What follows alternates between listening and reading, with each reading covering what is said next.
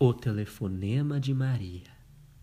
Esta popular lenda urbana japonesa conta a história de uma boneca de porcelana que, após ser abandonada por sua dona, decide matá-la.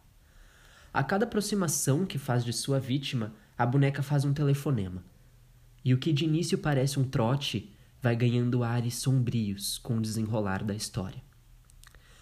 Uma família muda de cidade e a filha deles decide jogar fora uma boneca de porcelana que chamava Maria.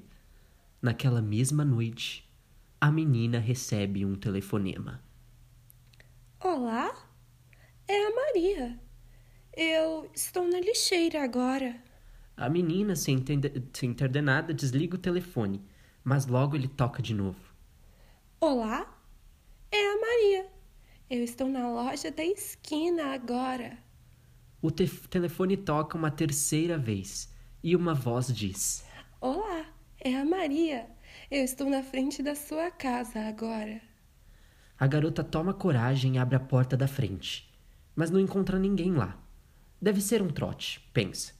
Então o telefone toca novamente. Olá, eu estou atrás de você.